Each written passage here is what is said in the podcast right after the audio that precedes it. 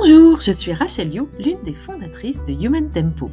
Human Tempo organise des césures de ressourcement dans de petits châteaux en Bourgogne. Nos programmes sont destinés à toutes les personnes qui souhaitent faire une pause, récupérer de l'énergie, voire sortir d'une situation d'épuisement, de burn-out, ou encore travailler sur leur confiance en elles. Vous pouvez retrouver toutes nos césures et les dates sur le site www.humantempo.com. Dans ce podcast, nous proposons à d'anciens participants des programmes Human Tempo de témoigner de leur vécu par rapport à l'épuisement et au burn-out. Comment tout a commencé, ce qu'ils ont vécu avec nous, ce qu'ils ont également mis en place par ailleurs pour récupérer durablement, et bien sûr là où ils en sont aujourd'hui. C'est parti pour l'épisode du jour.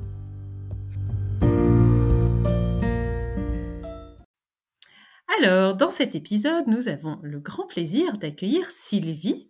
Donc, Sylvie, tu as participé à la césure Recharge il y a quelques mois maintenant, hein, c'est ça C'était euh, l'été dernier, il me semble. Donc, euh, l'été 2023, c'est bien ça? C'était au mois de mai. Voilà, c'est ça, euh, juste un peu avant l'été.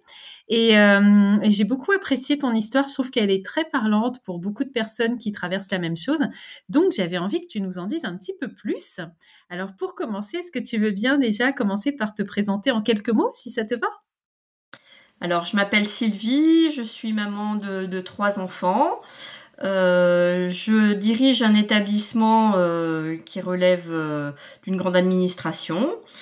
Euh, et j'ai fait un burn-out suite euh, à un surmenage euh, et une accumulation de, missions qui se sont imposées à moi et auxquelles j'ai dû faire face pendant trop de temps.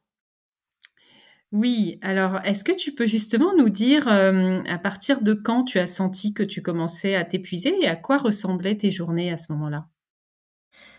Alors, j'ai eu un poste euh, qui m'a demandé vraiment beaucoup d'investissement.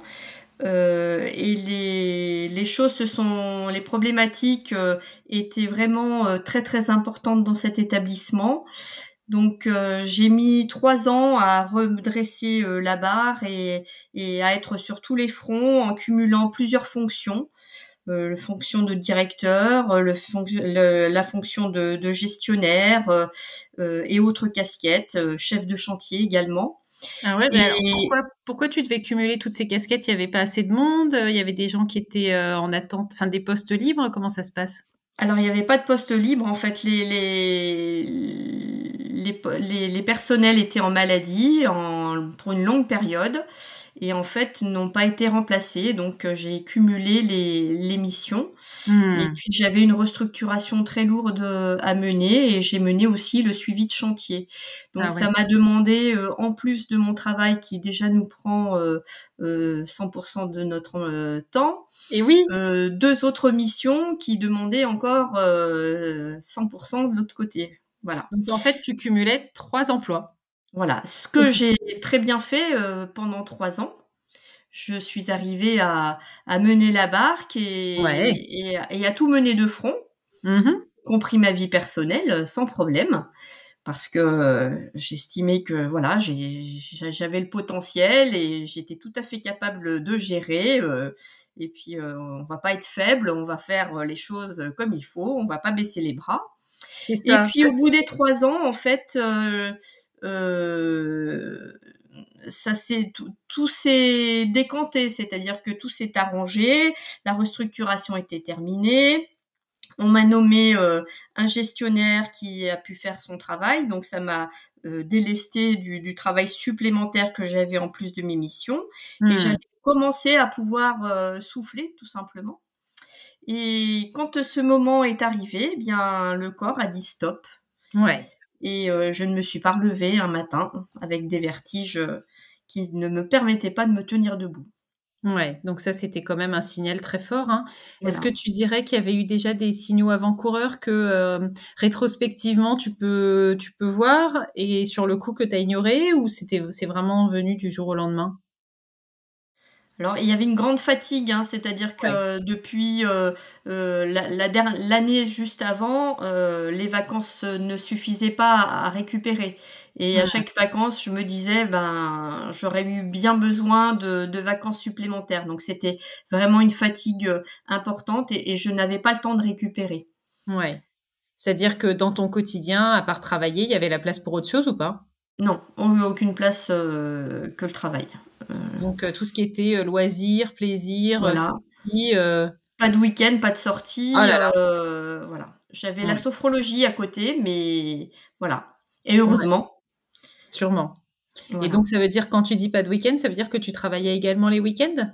Alors je ne travaillais pas les week-ends, mais j'étais tellement fatiguée que les week-ends c'était euh, du repos, du repos pour, euh, pour pouvoir faire face à la semaine suivante en fait. Hmm. Ouais, ça c'est important parce que effectivement, euh, une fatigue qui ne se résorbe pas dans les temps de pause habituels, ça doit être un signal d'alerte. Voilà. Euh, ouais. Et souvent, euh, bah, les gens euh, négligent en fait ces petits, enfin ces petits signes. Alors petits, pas tant que ça, hein, mais je veux dire, il y a rien de médical. La personne se dit juste, bon bah, je suis fatiguée, euh, j'ai pas beaucoup d'énergie. mais en fin de compte, ce que tu dis, et qui est super important, c'est il y a, a, pas de place pour la vie. Tu es en mode survie à ce moment-là, quoi. C'est ça. Et puis et puis sur la, fin aussi, je, euh, j'ai eu ce qu'on, ce qu'on appelle l'effet tunnel, c'est-à-dire que on ne voit plus euh, ce qui est positif. Hmm. Et puis comme j'ai une fonction où il n'y a que des problèmes qui arrivent dans mon bureau, euh, à un moment donné, on voit plus du tout ce qui ce qui va bien en fait, et hmm. on est complètement pollué par par les problèmes et on ne voit que ça. Euh, voilà, donc ça, c'était quelque chose aussi d'important à signaler. Ouais, tout à fait. Est-ce que tu as souvenir, tu vois, de, du type de, de problème que tu devais gérer, d'une journée où vraiment ça s'est accumulé, d'un problème très lourd, une anecdote que tu voudrais nous partager euh, qui, euh, qui était quelque chose de vraiment lourd? Alors, c'était surtout des agressions euh, de, parents d'élèves hein, hmm. euh, qui étaient euh, en moyenne deux, fois par semaine. donc au, début on, tolère, on répond, on fait face et, au bout de trois ans c'est juste insupportable en fait. Et le degré de tolérance devient tolérance zéro, ce qui fait que on se rend compte en fait que on ne fait plus le métier pour lequel euh, on a signé en fait, euh, c'est-à-dire euh, faire progresser des enfants, les mener dans leur projet d'orientation, mais on devient uniquement la personne qui va justifier pourquoi tel enfant a, tel a tel travail à faire, pourquoi tel enfant a telle punition à faire, et, et justifier toujours euh, au nom de, de l'institution euh, le, le, bien fondé de ce qu'on pouvait euh, mettre en place pour, pour un élève.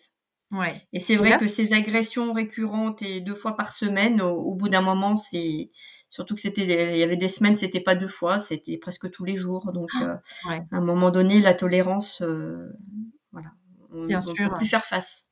Ouais, bah ça, ça doit être des moments où il y a vraiment un pic de stress en fait euh, qui se crée euh, quand parce que le mot agression, il est fort quand même. c'est pas tes parents qui, qui te posent la question de savoir pourquoi leur enfant a eu, euh, euh je sais pas, une retenue ou quelque chose comme ça. C'est vraiment une agression. voilà. C'est... Que toi, tu la vis comme comme une, agression, physique limite quoi. Hein. Ouais. Ouais, ok, bon. Donc euh, effectivement, on voit que tu t'en as pris beaucoup sur tes épaules durant toutes ces années. Et à un moment, donc c'est le corps qui t'a dit euh, on s'arrête là. euh, Est-ce que tu peux nous dire un petit peu ce qui s'est passé alors ce jour-là, ou du moins ce moment-là? Est-ce que tu es allé à l'hôpital? Est-ce que tu as eu peur? Qu'est-ce que qu'est-ce qui s'est passé pour toi? Alors, tout d'abord, je me suis dit que c'était une chute de tension, que je ça tournait, euh, etc. Donc j'ai consulté le médecin. Euh, le médecin a fait a prescrit euh, un traitement pour les vertiges, un bilan sanguin, a prescrit plein plein de plein d'examens. donc ça a mis du temps déjà pour pour que les vertiges commence à disparaître, c'est-à-dire que ils ont persisté pendant pendant quatre mois quand même. Hein. Ah ouais. Donc ça a été ça a été très long et euh, ça a été un petit peu un jeu de piste, c'est-à-dire qu'on a commencé des premiers bilans sanguins, puis il y avait tout était normal. Puis euh, on va passer euh, un IRM cérébral, donc il faut du temps pour avoir un rendez-vous.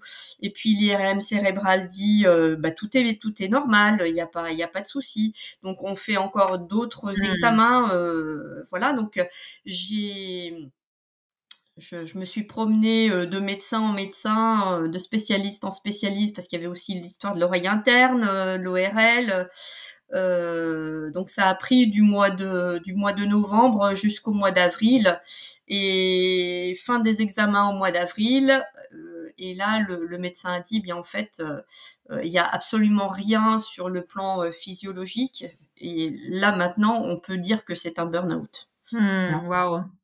D'accord. Et euh, pendant ce temps-là, tu étais en arrêt alors? Je me suis arrêtée du 4 au 4 novembre. Ouais. Et j'ai repris le 7 juillet. D'accord. Donc ça a été très long. Alors, ouais, c'est intéressant que tu dis ça parce qu'effectivement, beaucoup de personnes sous-estiment hein, le temps euh, d'arrêt d'un burn-out. Mais si tu fais une recherche euh, sur les chiffres qui sont disponibles en ligne, la durée moyenne d'un arrêt pour burn-out en France, c'est 7 mois. Donc, mmh tu es dans une durée euh, malheureusement classique. Donc, ouais, c'est long. Euh, c'est long, euh, notamment parce que, comme tu dis, il y a une déperdition au début d'énergie parce que souvent les gens ne, ne creusent pas la piste de l'épuisement tout de suite. et puis, ben, le temps aussi de, de récupérer d'une fatigue qui est oui. qui ne date pas de, des dernières semaines. Donc, je ne sais pas si ça a été ton cas. Souvent, nos participants nous disent, ben, je pensais récupérer en quelques semaines, aller. c'est pas possible. Voilà, c'est ça. Et en fait, le corps te montre tout de suite que c'est pas possible. Et parce que souvent aussi, les personnes euh, n'ont pas conscience tout de suite du degré de fatigue et de stress qu'elles ont accumulé. Est-ce que toi, tu eu, euh, avais une bonne vision de tout ce que tu as traversé ou au début, tu pensais que... Pas du tout, parce que je me disais, euh, voilà, mon médecin m'arrête 15 jours, dans 15 jours, je reprends, quoi. C'est ça. Et en fait, euh, on se rend compte que euh, voilà, on est tellement épuisé. Enfin, et, cette fatigue, elle reste encore. Hein. Euh, ce qui m'a beaucoup aidé, c'est le stage recharge. Hmm. Et puis Caroline m'a prescrit des compléments alimentaires et je pense que sans ça, je serais encore, enfin, j'aurais peut-être pas repris. Euh, ce traitement m'a vraiment aidé à, me ressourcer. D'ailleurs, je vais le recommencer là en décembre. Hmm. J'ai pris pendant quatre mois et puis j'ai arrêté pendant deux mois là. Et il faut que je le reprenne avec l'hiver. En tout cas, ça, ce complément m'a vraiment aidé parce que j'étais carencée euh, de partout, enfin un peu de vitamines vidées, euh, épuisée de sur, sur tous les plans. Et, et, et, cette fatigue aussi, elle se traduit par on a l'impression de perdre nos capacités mentales en fait, d'avoir de, euh, une mémoire euh, de poisson rouge, euh, de ne plus se souvenir de choses et, de, chercher ces mots très très souvent, très très longtemps et bon ça m'arrive encore. Oui, alors effectivement, quand on est en épuisement, on sent. D'ailleurs, c'est intéressant parce que durant, même ne serait-ce que durant le, la césure recharge, donc c'est celle que tu as faite euh, avec nous. Mmh. Euh, parfois, on a des gens qui, au début, euh, parlent d'une manière très hachée, avec effectivement parfois des fins de mots qu'on ne retrouve pas, donc qui vont couper le mot au milieu ou dire ou s'arrêter au milieu d'une phrase. Et puis, au bout de la semaine, c'est arrivé il n'y a pas si longtemps, c'est pour ça ça m'a marqué, on voit, enfin on entend déjà une différence majeure et encore plus dans les visios qui suivent, où euh, tu sens que la voix est plus posée, parfois même descendue d'un ton, avec des mots qui sont euh, justes, qui vont, qui sont prononcés jusqu'au bout. Donc euh, c'est vraiment, enfin en tout cas pour nous, c'est très gratifiant de voir que l'effet se voit également, enfin s'entend dans la voix. Et je précise juste pour nos auditeurs que Caroline, c'est celle de nos intervenantes qui est également médecin. Effectivement, euh, alors nous, on n'est pas médecin, donc on ne pourrait pas euh, se permettre de conseiller euh, un traitement. Alors, ce sont des compléments alimentaires naturels, hein, mais en tout cas, voilà, on préfère mmh. que ce soit elle qui le fasse. Et oui, ça peut être parfois dans les cas de fatigue intense, chronique, notamment bah, comme toi, mais, mais, bien sûr comme beaucoup de gens qu'on reçoit, c'est parfois indispensable pour recharger les batteries physiologiquement. Yes. Et alors, euh, durant la, euh, maintenant, si tu repenses un peu à, la césure, euh, donc il y a le, traitement que Caroline t'a proposé qui t'a vraiment aidé. Est-ce qu'il y a des, prises de conscience que tu as pu avoir à, cette occasion? Qu'est-ce qui t'a marqué? Alors, ce qui m'a beaucoup aidé, c'est euh, les techniques de ressourcement pour euh, chaque moment de stress. Mmh. Euh, et ça, c'est vrai que j'en avais pas trop conscience avant. Et maintenant, je m'organise différemment dans mon travail. C'est-à-dire que si je sais que je vais avoir une semaine chargée ou une soirée chargée, je prévois quelque chose le lendemain. soit j'arrive plus tard, soit j'arrête plus tôt mais j'essaye de compenser et je fonctionne aussi avec euh, beaucoup de systèmes de récompense. Euh, ce que je ne m'octroyais pas avant. Donc euh, j'ai bien travaillé, j'ai bien fait ça, donc je mérite ça. Donc ça peut être un week-end quelque part, ça peut être un massage, voilà. Donc et, et, maintenant je rythme systématiquement ma vie comme ça et je me donne une place alors que avant elle était euh, dévouée aux autres. C'est ça, c'est ça. C'est vraiment important là ce que tu dis parce que euh, vraiment le profil des gens qu'on accueille et je pense que tu l'as vu euh, au sein du groupe, c'est effectivement. Alors moi je dis, on a la chance, on a on a les, les meilleurs clients du monde. C'est-à-dire qu'on a la chance d'accompagner des gens qui ont des valeurs super fortes, notamment des valeurs bah, de penser aux autres avant de penser à eux-mêmes, euh, une, une, probité vis-à-vis de l'employeur qui fait que bah, si on nous donne une mission, même trois missions dans ton cas, on l'a fait. on l'a fait, voilà. Euh, et puis bah, respect aussi euh, de son prochain, même si parfois il est agressif, n'est-ce pas? euh, Et, et ben, avec toujours ce sentiment que euh, voilà, c'est normal et qu'on va pas se mettre en avant. Euh, donc tout ça, ce sont à la base quand même des, belles qualités, hein, mais quand elles sont poussées un peu trop loin, effectivement, c'est là où il y a un risque d'épuisement euh, qui s'installe. Donc tout l'enjeu, c'est comment garder nos valeurs. Je, dis nos parce que bah, je me sens très proche. Oui, elles sont importantes. Ouais, voilà, elles sont très importantes et puis c'est constitutif de qui nous sommes. Mais comment faire en sorte de les équilibrer pour que euh, le fusible, ça ne soit pas notre santé, notre santé mentale, mais aussi physique? Donc, euh, ouais, super illustration. Je te remercie, Sylvie. Euh, en effet, ben c'est essentiel de s'octroyer du temps, de se récompenser lorsqu'on le mérite. Et ça permet aussi de booster sa confiance en soi, son estime de soi, l'image qu'on a de, de soi-même. Et plus on a une bonne estime de soi, et plus eh ben, on est résistant à l'épuisement. Bon, top. Et alors, est-ce que tu veux bien nous parler un peu aussi de la suite? C'est-à-dire, euh, notamment, euh, je me souviens que toi, il y avait quand même un enjeu de reprise qui était, euh, bon, un petit peu challenge parce que tu mm. savais que tu ne voulais plus retourner dans l'établissement, mais tu étais obligé d'y passer un peu de temps quand même. Hein, c'est bien ça? Voilà, j'ai repris une semaine dans cet établissement. Ça a été la pire semaine de travail de ma vie. Hmm. parce que je me suis heurtée à une incompréhension de mes collaborateurs qui estimaient que je les avais abandonnés. Hmm. Et euh, on me percevait euh, comme quelqu'un en, qui on ne pouvait plus avoir confiance, qui était plus compétente en, rien. Enfin, en tout cas, peut-être qu'ils ne voulaient pas le transmettre, mais en tout cas, c'est ce que moi j'ai ressenti pendant cette semaine-là. C'est-à-dire que toi, tu avais, du coup, tu avais tout donné dans cet établissement pendant des années, hein, c'est ça? Et ça. Euh, voilà, et donc tu t'es absenté euh, bah, en arrêt, c'est-à-dire qu'un médecin t'a arrêté pendant quelques mois et en revenant, il n'y avait pas de soutien ni de gratitude pour euh, ton engagement ni d'attention spécifique portée à ta condition euh, actuelle, quoi. Pas du tout. D'accord. Pas du tout. D'autant plus que j'avais quand même annoncé que j'avais été mutée et que je ne serais pas là à la rentrée. Donc j'avais, c'était c'est une dernière semaine de travail dans cet établissement. Hmm. Donc j'ai pris mon mal en patience et puis euh, j'ai clôturé et à partir du moment où j'ai remis euh, les clés euh, à mon successeur, je lui ai remis mon ordinateur, etc. Il y a eu un, un gros poids qui s'est qui s'est enlevé. Hmm. Et j'ai réattaqué dans un autre établissement. et là, en fait, ce n'est pas mon métier qui, pose problème, c'était vraiment euh, cet établissement-là, enfin la façon dont on me l'avait fait exercer dans cet établissement-là, les contraintes euh, qui m'avaient été imposées euh, et auxquelles j'ai voulu, j'ai voulu faire face.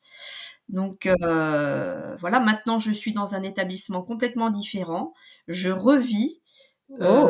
parce que là je retrouve les missions pour lesquelles j'ai signé en fait. Hmm. Je fais le travail pour lequel j'aime faire ce travail en fait.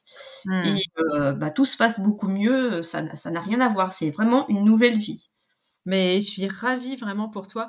Et ça, là encore, je souligne, c'est que régulièrement, on a des personnes qui nous disent, ben voilà, euh, ça se passe mal dans euh, mon entreprise, ma structure. Mais franchement, à quoi je suis euh, découragée À quoi ça sert de, de demander une mutation ou de chercher un job ailleurs? De toute façon, c'est partout pareil. Euh, et toi, tu es la preuve vivante que non. C'est-à-dire que même dans une euh, grande administration, euh, eh bien, d'un établissement à l'autre, il peut y avoir des différences fondamentales euh, euh, en termes d'état d'esprit, j'imagine, de culture. euh, Oui, et puis là, avant, j'étais dans un, dans un établissement qui était, euh, on va dire, urbain, euh, un, un petit peu rural, mais pro- proche de la ville. Euh, Alors que là, maintenant, je suis dans un établissement complètement rural. hmm, Euh, et, et déjà, les, les personnes, les gens euh, sont plus ouverts, euh, sont beaucoup moins stressés, euh, ont des valeurs beaucoup plus importantes et développées que, qu'en ville, en fait. Ah, Beaucoup moins individualistes, voilà. d'accord. Et, et on fait pas le même travail, c'est, c'est évident. Hmm, super. Et alors maintenant, donc tu travailles euh, à mi-temps, à temps plein, euh, par rapport à avant, comment tu décrirais ton engagement professionnel actuel? Alors, euh, j'ai fait un suivi psychologique hein, en parallèle euh, pendant tous ces mois parce que j'avais besoin d'y voir clair, de faire le point, etc. Puis j'ai très bien été accompagnée par, par l'administration hein, qui m'a qui m'a aussi euh, donné la possibilité d'être suivie par un psychologue. Et euh, on en a conclu que je pouvais reprendre à temps plein. Alors, il aurait été souhaitable que je reprenne à, à mi-temps, mais dans ma fonction, c'est pas possible de reprendre en, en mi-temps thérapeutique. Donc, Hmm, j'ai repris à plein temps. Euh, voilà, le premier test, c'était de voir euh, aux vacances de Toussaint euh, si j'allais m'écrouler, et ça n'a pas été le cas. Parce que tu avais repris en, en septembre à la rentrée, hein? voilà, j'ai repris au mois d'août, fin, enfin Ah au oui. 20 août.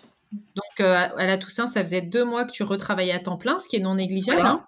Donc ça n'a pas été simple quand même les premières semaines parce que passer de rien à, à 10-12 heures par jour, euh, voilà, ça fait beaucoup. Euh, j'ai essayé quand même de baliser et, et voilà, de, de me prendre des, des temps, euh, voilà, pour moi euh, au milieu, voilà. Et bon, on arrive à gérer pour l'instant, mais la fatigue est quand même là. Ouais. Voilà.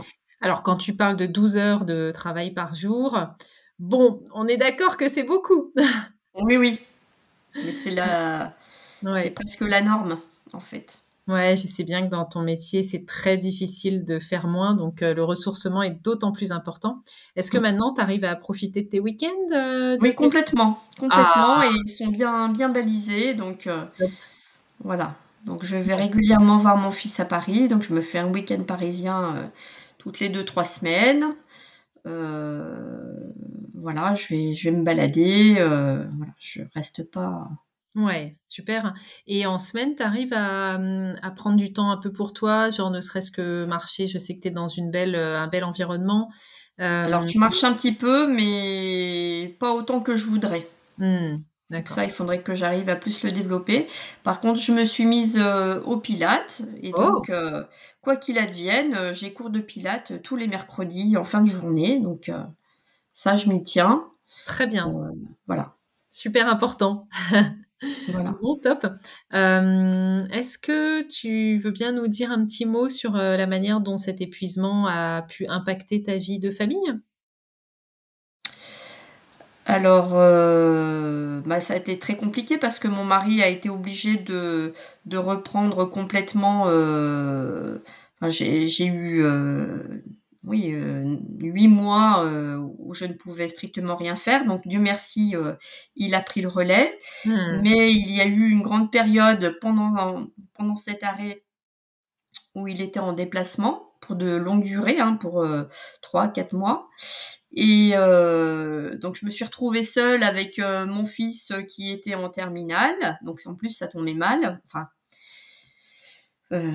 parce que bah, il préparait son bac. En plus en parallèle il faisait le conservatoire avec des examens importants. Et au final on est arrivé à transformer ça en quelque chose de positif parce que j'ai pu quand même être disponible pour lui, l'accompagner à ses examens, commencer la conduite accompagnée avec lui et finalement j'ai transformé ce, côté euh, négatif du burn-out en quelque chose de positif parce que j'ai pu lui consacrer beaucoup plus de temps que ce que je n'aurais pu si j'avais travaillé en fait. Ah bah oui, ça c'est plutôt bien. Enfin, ce que j'entends, c'est que certes, évidemment, ça t'a pris un peu d'énergie d'être plus mm. aux côtés de ton fils, mais quand tu en parles maintenant, euh, je sens le, la satisfaction en fait d'avoir pu être là pour ces moments. Voilà. Euh, donc c'est aussi une ressource quelque part euh, quand tu quand tu hum, regardes ces moments-là, c'est-à-dire ces ces mois d'arrêt quelque part, ils ont aussi été bénéfiques dans ta relation. Ouais, chouette. Bon, ça c'est important de signaler qu'effectivement, euh, une personne qui est qui s'épuise, qui part en épuisement, bah, c'est toute une famille en fait qui va être euh, impactée. Et souvent, le fait de sentir qu'on est en train de faire du mal, alors en tout cas d'impacter euh, sa famille, c'est quelque chose qui peut aider les gens à se dire bon, faut vraiment que j'agisse. Tu sais, parce qu'il y a beaucoup de déni hein, dans l'épuisement, non mais ça va, je peux tenir. Et souvent avant, en fait, quand on est, on est, on travaille énormément, qu'on est très fatigué, ben c'est pas les moments où on est les plus sympas avec les membres de sa famille ou tout simplement on n'est pas là parce que trop fatigué. Et effectivement, si tu as euh, un membre de ta famille qui dort tout le week-end parce qu'il est épuisé, ben c'est pas là où tu vas passer les meilleurs week-ends. Donc c'est important aussi de bien signaler que euh, prendre soin de soi, ce n'est pas égoïste, ça permet à toute la famille d'aller mieux. Qu'est-ce que tu en penses? Ah bah ça c'est sûr, c'est sûr. C'est même si euh, on veut que tout le monde euh, aille bien, que voilà après quand un des piliers s'écroule parce qu'en fait, euh, plus on en fait, plus on nous en demande. Et puis, de toute façon, comme comme elle est solide, on peut bien lui en rajouter un petit peu. Et puis, elle peut, et puis, de toute façon, on peut lui demander, elle le fera. Donc, hmm. euh, voilà. Et à un moment donné, euh, ça a été aussi important que, que la famille se rende compte que, à un moment donné, bah, c'était plus possible, quoi, de d'en faire autant. Tout à fait. Bon, super. Euh, on arrive vers la fin de notre entretien. Est-ce que tu aurais un petit conseil, euh, quelque chose que tu voudrais partager euh, à nos auditeurs, notamment pour celles et ceux parmi vous qui nous écoutez, qui êtes peut-être en train de vous demander si ce que vous traversez, c'est pas un moment d'épuisement, si vous devriez vous arrêter, voire qui sont déjà en arrêt, hein, bien sûr. Est-ce que tu aurais un petit mot à leur dire? Eh bien, euh, ça ne sert à rien de tirer sur la corde trop longtemps. et il vaut mieux s'arrêter euh, 15 jours, un, mois, plutôt que, que d'essayer de tenir, parce qu'en fait, euh, au bout du compte, on, y perd euh, sur le long terme. Et ce capital santé, ben, on n'en a qu'un.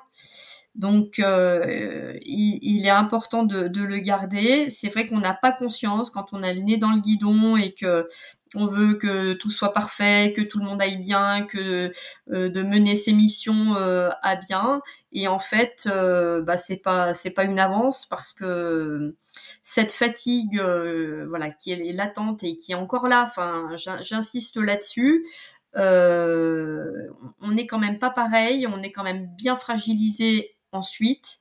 Et c'est vrai que si on peut éviter euh, cela, c'est quand même euh, là, c'est quand même important. Et, mm. vraiment prendre des temps pour soi. Mm. Tout à fait, tout à fait. Ouais, super Sylvie. Bah effectivement, après un épisode d'épuisement, on n'est pas pareil. On n'est plus pareil. Euh, moi, j'ai tendance à dire qu'on développe une vraie capacité à dire, à sentir quand notre corps dit stop, ce qui concrètement veut dire qu'on ressent plus la fatigue. C'est ça. Ouais, Puis moi maintenant, j'ai un indicateur, c'est que dès que j'en ai trop fait, euh, j'ai les vertiges qui, qui apparaissent. Donc euh, c'est un super pouvoir qui permet de dire euh, stop. Et, et, voilà, ça, ça c'est important de, de l'écouter en fait. Ouais. Tout à fait. Et concrètement, oui, tu ne peux plus travailler autant qu'avant, mais on va dire que c'est plutôt une très bonne chose. voilà, tout à fait. C'est ça. Parce que sinon, si on repart tout comme avant, il bah, faut être clair, hein, ça mène au même résultat que la première fois, bien sûr. Et puis une question que je me pose maintenant souvent, parce que euh, j'avais tendance à prendre à bras le corps euh, des problématiques euh, où, on m'a rien demandé en fait. c'est bien parce que j'ai une vocation de Mère Teresa à sauver tout le monde que, que, je fais des choses. Et maintenant, je me dis, mais en fait Ça, on me le demande pas euh, et j'ai pas à le faire en fait. Donc Hmm. euh, c'est aussi une réaction euh, différente et euh, voilà, ça, ça per- permet de se préserver aussi. Tout à fait. Éviter de prendre la posture du sauveur. C'est ça. Bon, génial. Et ben, écoute, tout ça, ce sont d'excellents conseils et je te remercie Sylvie de les avoir exprimés. Euh, on nous fait souvent le retour que euh, c'est vraiment important quand on va pas bien d'entendre des gens qui ont traversé ça et qui s'en sont sortis, comme toi. C'est possible. Mais ouais, c'est possible. Vous ne pouvez pas voir Sylvie, mais moi je la vois pendant l'enregistrement et je vois qu'elle a un grand, un grand sourire et de la lumière dans les yeux. Et euh, elle n'était pas comme ça au début de la césure. Non, je confirme, hein, je confirme. Voilà. C'est ça. Donc, euh, donc, ce qui va mieux à l'intérieur se voit également à l'extérieur. Merci beaucoup, Sylvie. Merci Rachel. Et puis, bah, à très bientôt.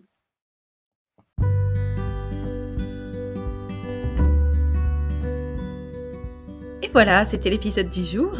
Si ça vous a plu, si vous avez envie d'en savoir plus, n'hésitez pas à aller voir sur notre site www.humantempo.com.